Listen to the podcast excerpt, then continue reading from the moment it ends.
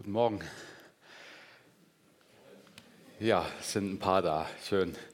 Ähm, ihr merkt schon, heute ist ein äh, schwieriges Thema dran. Ein Thema, das hochaktuell war für die Korinther und auch hochaktuell in unserer heutigen westlichen Gesellschaft. Und äh, als Martin vor vielen Monaten äh, gefragt hat, ob ich dieses Thema mache, habe ich es angeschaut und dachte, ah, gibt es nicht jemand anders? Er sagt, ja, ich würde es gut finden, wenn du es machst. Er sagt, okay, dann mache ich es. Ähm, weil es steht auch, Paulus sagt auch an anderer Stelle in Epheser 5, Unzucht und aller Unreinheit oder Habsucht soll nicht einmal bei euch erwähnt werden. Und auf der anderen Seite hat Paulus im Korintherbrief genau diese Dinge, diese Dinge direkt angesprochen, weil sie in der Gemeinde ein Problem waren. Nächste Woche dürfen wir aufatmen und äh, es geht, die werden wir langsam auf Weihnachten äh, eingestimmt, im ersten Advent. Aber heute ist noch die, die letzte äh, Predigt in dieser Predigtreihe in 1. Korinther. Ähm, fangen wir an. Ein Freund, der Pastor ist, hat vorgestern auf Instagram ein Zitat von John Piper gepostet. Das hat eine etwas ironische Überschrift, How to Ruin Your Life in Your Twenties. Also so ruinierst du dein Leben in deinen Zwanzigern. Mach, was du willst, lebe über deine Verhältnisse, nähere deine Abhängigkeiten, geh mit den Idioten, Glaube, dass dein Leben sich nur um dich dreht. Lebe für sofortige Befriedigung und meide die Rechenschaftspflicht. Ja, man sieht, dass das etwas ironisch gemeint ist. Aber er plädiert dafür, ein Leben zur Verherrlichung Gottes zu leben und die Zeit nicht mit nichtigen Dingen zu vergeuden. Und das ist ein völliger Gegensatz zu dem, was wir im Alltag hören.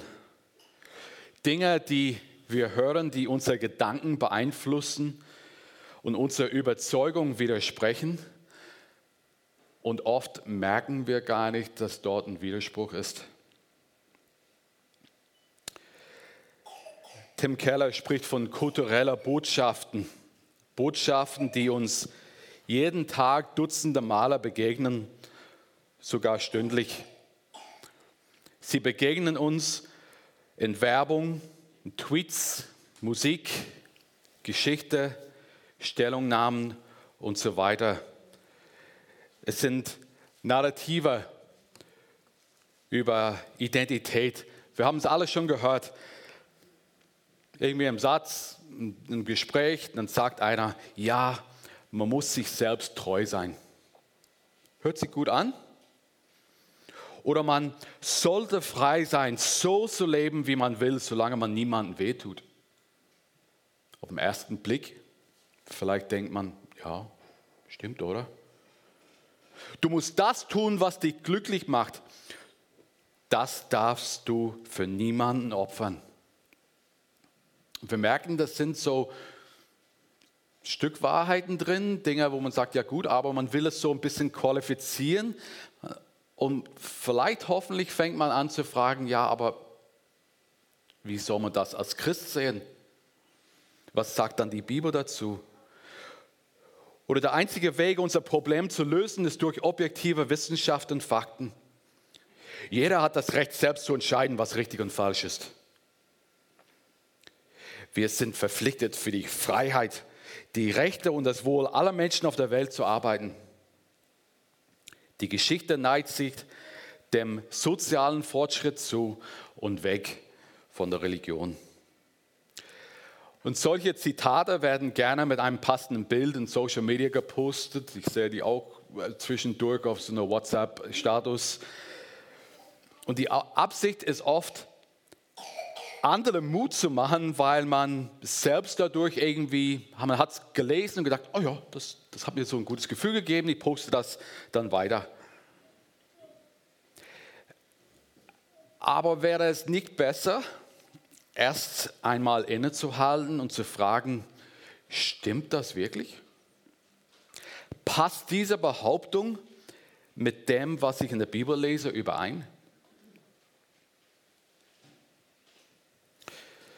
Während jede dieser kulturellen Botschaften sich gut anhört, sind sie alle theologisch falsch und in der Tat sogar schädlich für das menschliche Leben.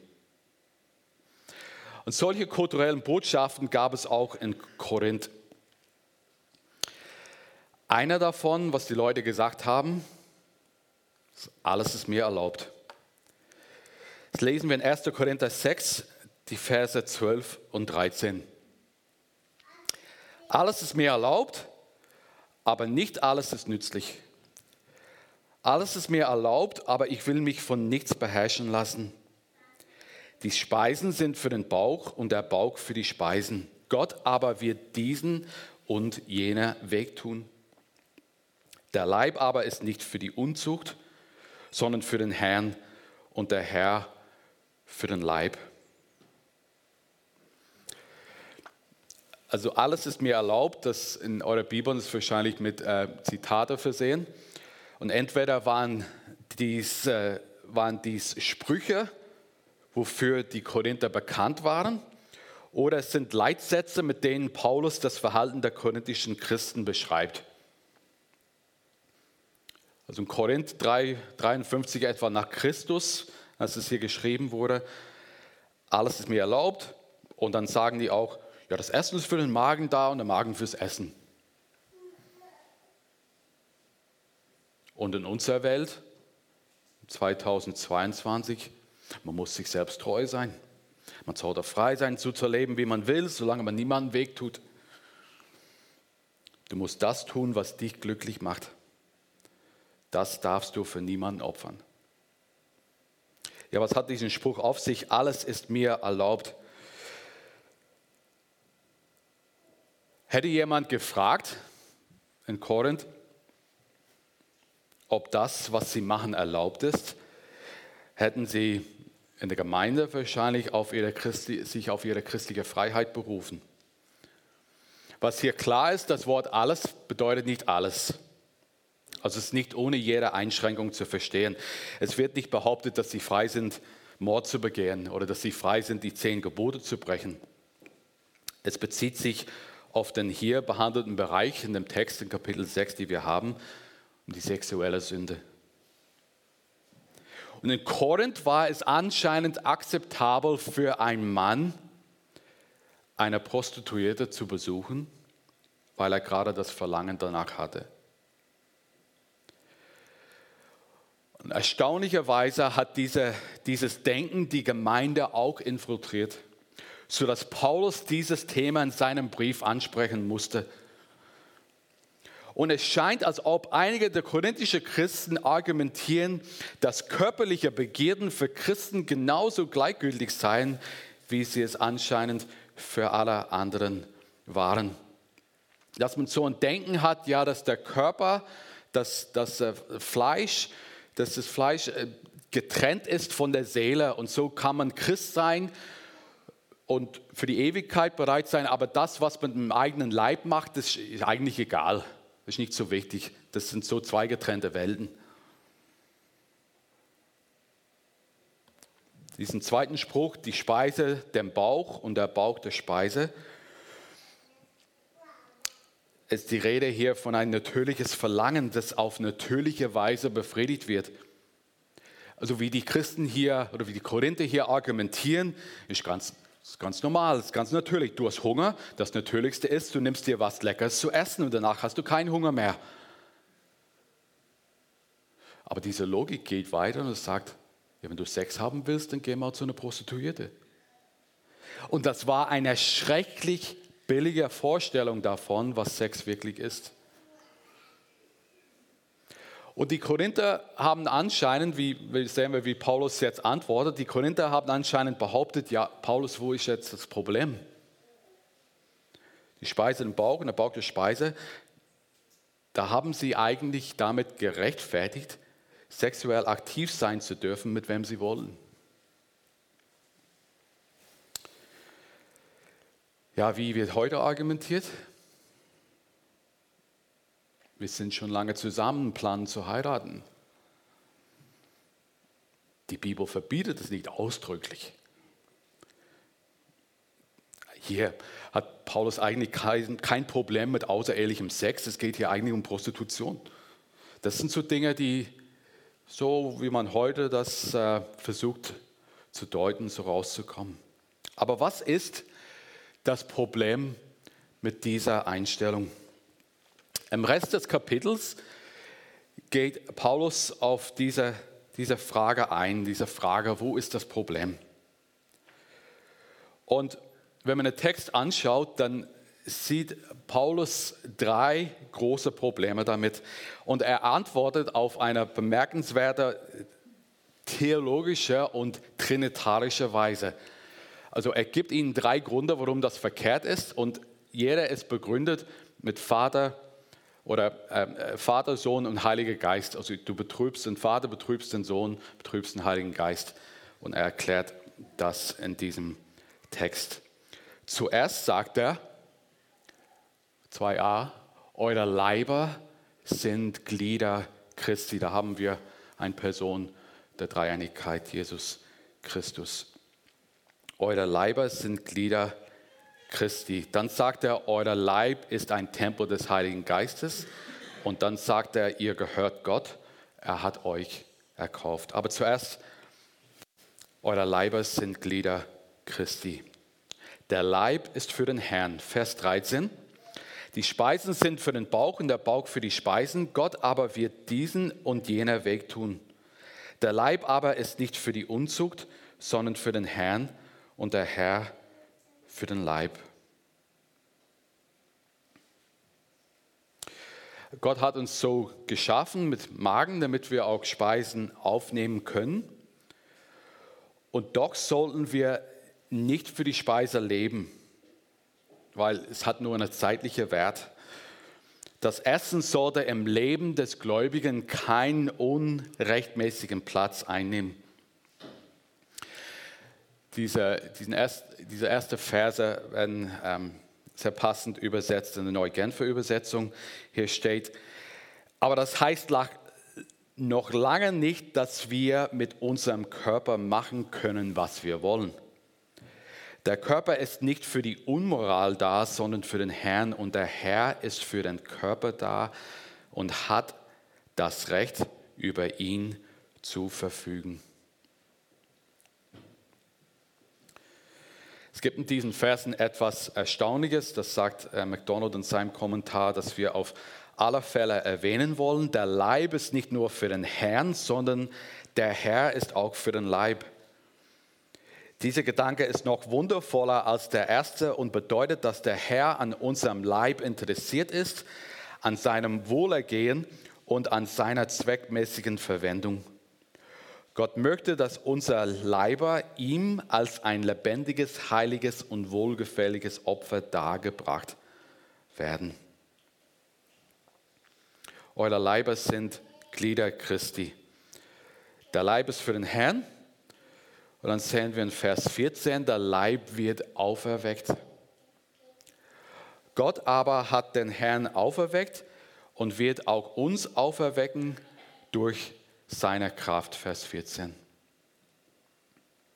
Also Paulus erinnert sie daran, dass die Leibe der Christen eins mit dem auferstandenen Christus sind. Und dass der Leib des Christen in auferstandenen Form ewig sein wird. Und daher, was sie jetzt damit machen, ist wichtig. Paulus schreibt in Römer 8, wenn aber der Geist dessen, der Jesus aus den Toten auferweckt hat, in euch wohnt, so wird derselbe, der Christus aus den Toten auferweckt hat, auch eure sterblichen Leiber lebendig machen durch seinen Geist, der in euch wohnt.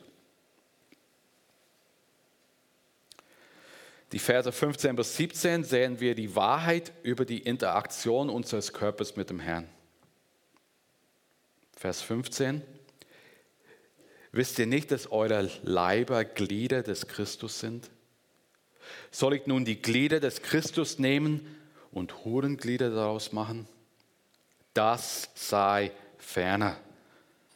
Oder wisst ihr nicht, dass wer eine Hure anhängt, ein Leib mit ihr ist? Denn es werden, heißt es, die zwei ein Fleisch sein.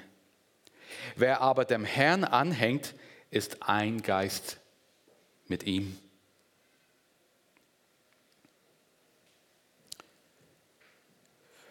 Die Einheit mit Christus ist mit jeder Sünde unvereinbar, besonders aber mit der sexuellen Sünde. Weil bei einer sexuellen Vereinigung werden zwei Leiber eins. Und das wurde schon zu Beginn der Schöpfung festgelegt. Das ist in der Schöpfungsordnung, haben wir heute in der, in, in der Vorlesung aus 1. Mose 2 gehört. Gott hat gesagt, dann es werden die zwei ein Fleisch sein. Das ist das Natürliche. Das ist, was von Gott gewollt ist. Und dieses Geschenk Gottes gehört deswegen nur in der geschützten Raum der Ehe zwischen einem Mann und einer Frau, die ein Fleisch geworden sind. Und das ist übrigens auch ein Grund, warum jemand, der Christus gehört, keine Nichtchristen heiraten sollte. Ist es also richtig, ein, ein Leib, der mit Christus vereint ist, zu nehmen und ihn mit einer Prostituierte zu vereinen? Paulus sagt, das sei ferner. Wer aber dem Herrn anhängt, ist ein Geist mit ihm. Dann sagt Paulus in Vers 18, dass diese Sünde ist einzigartig.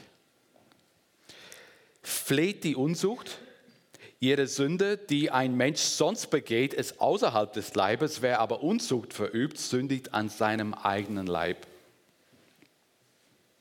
Hier ist die Aufforderung, ganz klar, fleht die Unzucht. In anderen Worten, hört auf, nach einer Art Schlupf Loch in den Argumenten zu suchen. Das machen wir. Wir lesen irgendwas in der Bibel, was ganz klar ist, und wir gucken mal, ja, das ist aber nur eine Interpretationssache, sagen wir, ja, kann man auch anders sehen. Aber es sind so viele Dinge in der Bibel, das kannst du nicht machen. Das sind, es ist ganz klar, fleht die Unsucht. Alistair Begg ist ein schottischer Pastor in den USA und er sagte zu diesem Text, dieser Unmoral kommt von innen. Sie treibt an wie kein anderer Impuls und wenn sie erfüllt ist, wirkt sie sich wie kein anderer Sünde auf die menschliche Psyche aus. Es wird ein Leben auf eine Weise zerstört, wie es andere Sünden nicht tun werden. Also sein erstes Argument, eure Leiber sind Glieder Christi. Kapitel 12, Vers 27 sagte, ihr aber seid der Leib des Christus und jeder ist ein Glied daran nach seinem Teil. Zweitens sagt er, euer Leib ist ein Tempel des Heiligen Geistes. Vers 19. Oder wisst ihr nicht, dass euer Leib ein Tempel des in euch wohnenden Heiligen Geistes ist, den ihr von Gott empfangen habt und dass er nicht euch selbst gehört? In Kapitel 3 hat er es schon gesagt, wisst ihr nicht, dass ihr Gottes Tempel seid und dass der Geist Gottes in euch wohnt?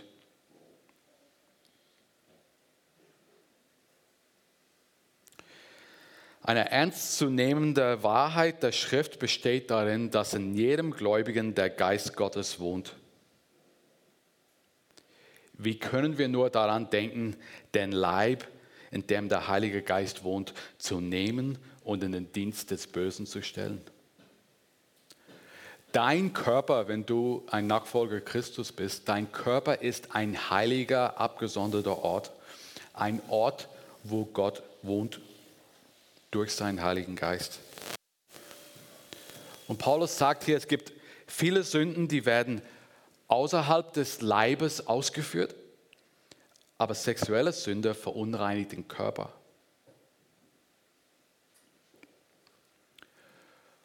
Und drittens sagt er, du gehörst nicht dir selbst, Gott hat dich teuer erkauft. Vers 20, denn ihr seid teuer erkauft, darum verherrlicht Gott in eurem Leib und in eurem Geist, die Gott gehören. Und das Bild hier ist, kommt aus dem Sklavenmarkt. Der Kaufpreis hier war das Blut seines Sohnes Jesus Christus. Du warst eine Sklave der Sünde und du wurdest freigekauft. Wir gehören dem Herrn, weil er uns sowohl erschaffen als auch erlöst hat. Kapitel 7 sagt Paulus, ihr seid teuer erkauft, werdet nicht Knechte der Menschen.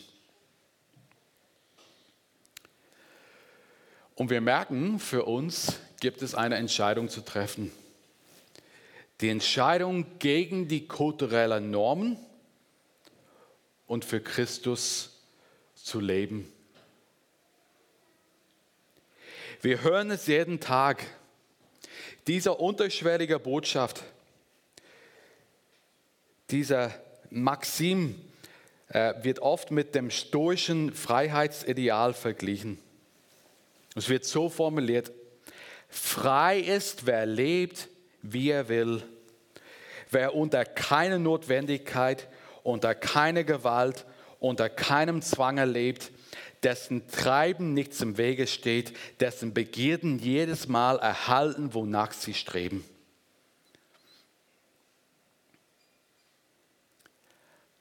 Und Paulus sagt in Vers 11, und solche sind etliche von euch gewesen. So habt ihr gelebt, so habt ihr gedacht. Weil wer, wer zum Leib Christi gehört, der hat erkannt, dass er auf einem Weg der Selbstverwirklichung war.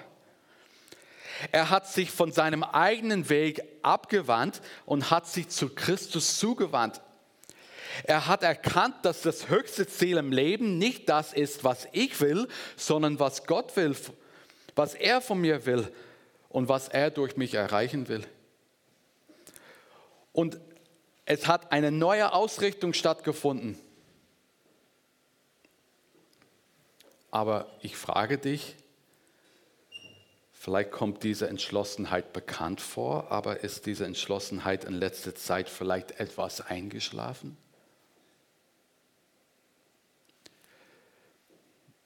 dann ergreife heute neu die Gelegenheit, ganze Sache mit Gott zu machen. Dich nicht mehr über sein Wort zu stellen. Was meine ich damit? Das heißt, wenn ich der Richter bin, von dem ich lese und sage, ja, das gefällt mir, das gefällt mir nicht, das nehme ich so an, eins zu eins, das versuche ich ein bisschen umzudeuten, damit es bequemer für mich ist, dass es mein jetziger Lebensstil nicht stört. Oder sage ich, nein, das Wort Gottes hat Autorität in meinem Leben.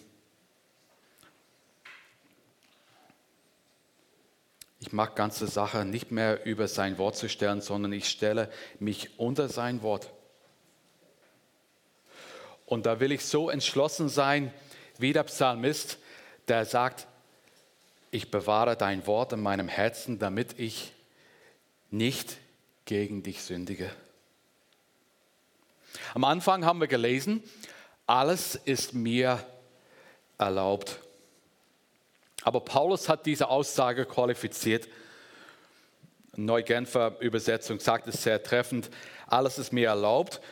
Wer so redet, dem antworte, antworte ich, aber nicht alles, was mir erlaubt ist, ist auch gut für mich und für andere. Alles ist mir erlaubt, aber es darf nicht dahin kommen, dass ich mich von irgendetwas beherrschen lasse. Alles ist mir erlaubt, dann macht er zwei Punkte. Vers 12, es soll mich nichts gefangen nehmen. Ihr wollt eure Freiheit an der höchste Stelle stellen? Aber wenn ihr dadurch abhängig werdet, dann seid ihr nicht mehr frei. Dann seid ihr Sklaven der Sünde. Und warum macht ihr das? Gott hat euch durch Christus aus der Sklaverei erlöst. Der Sinn der christlichen Freiheit besteht darin, frei von der Sünde zu sein, sich nicht wieder durch sie versklaven. Und in Vers 23, äh, von, Entschuldigung, Kapitel 10, Vers 23, dann sagt er, es ist mir alles erlaubt, aber es ist nicht alles nützlich. Es ist mir alles erlaubt, aber es erbaut nicht alles, nimmt er wieder Bezug hier auf, auf Kapitel 6. Er sagt, nicht alles dient zum Guten. Er hat an anderen Stellen über die christliche Freiheit gelehrt. Es geht ihm nicht darum, diese aufzuheben, sondern deutlich zu machen, dass sie eingeschränkt werden muss. Sie ist, die christliche Freiheit ist kein Freibrief zu sündigen, in dem man jeder Begierde hemmungslos und ungebremst nachgeht. Manchmal stehen wir vor Entscheidungen und fragen uns, darf ein Christ das tun? Und wenn man das wirklich tun möchte, dann sagt man vielleicht, ja, so ausdrücklich, es ist nicht verboten, dann ist es okay. Aber was ist mit den die Ergebnissen dieser Entscheidung oder die Folgen? Sind sie so, dass sie eigentlich bedeuten, dass sie dann für Christen ausgeschlossen sind? Oder stelle ich auch die Frage, ist es nützlich? Ist es ratsam?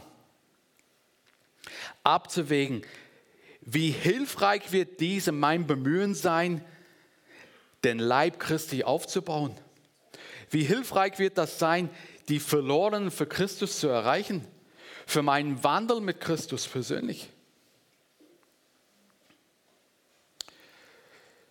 Ihr merkt diesen Text hier ist, ähm, ist gar nicht so leicht und ich habe auch lange damit gerungen und gefragt, was ist jetzt eigentlich die Hauptaussage hier? Was will uns Paulus wirklich sagen? Ich glaube, das finden wir hier in Vers 19.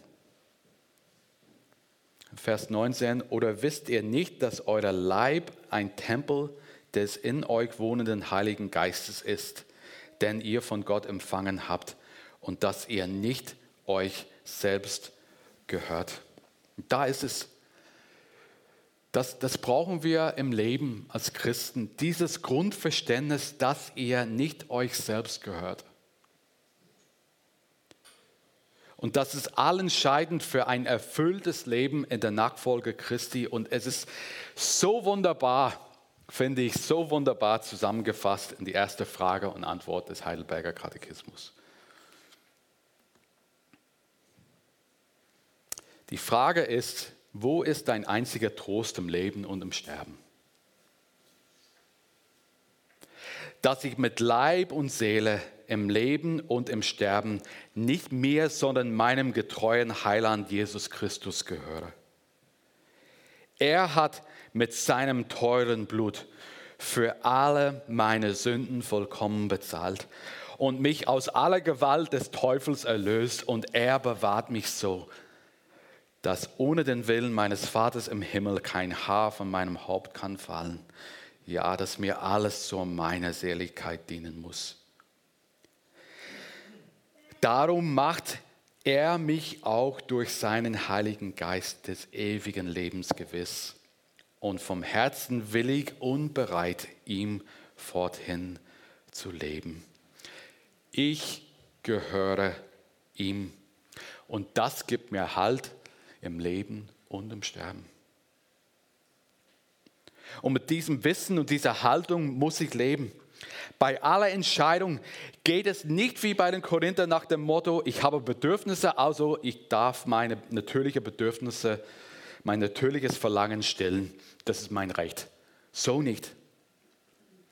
Sondern ich bin mir bewusst, ich gehöre Jesus und mein höchstes Ziel ist es, ihn durch mein Leib und durch mein Leben zu verherrlichen.